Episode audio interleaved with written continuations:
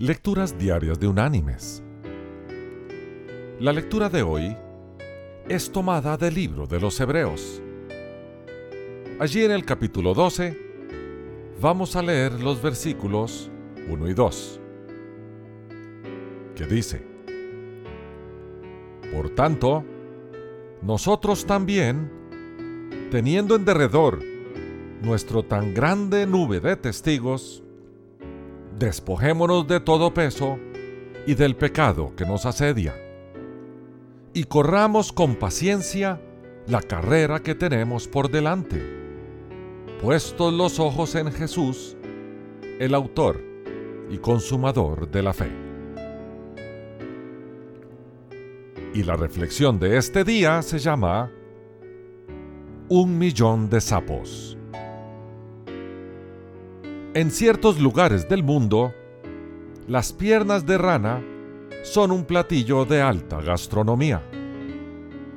En una ocasión, un hacendado fue a la ciudad y le preguntó al dueño de un restaurante si podía utilizar un millón de piernas de sapos. El dueño del restaurante quedó asustado y quiso saber dónde pretendía el hacendado conseguir tantas piernas de sapos? El hacendado le respondió, Cerca de mi casa hay un pequeño lago que está invadido e infestado de esos bichos. Son millares y hacen un barullo infernal, croando toda la noche. Me estoy volviendo loco. Quedó decidido entonces que el hombre le traería 500 sapos por semana durante algún tiempo. La primera semana, el hacendado volvió al restaurante un poco avergonzado, pues traía en sus manos dos sapos. El comerciante le preguntó, ¿Dónde está mi pedido? El hombre respondió, yo estaba totalmente engañado en el lago solo encontré dos pequeños sapos. Ellos solos son los que hacían todo el barullo.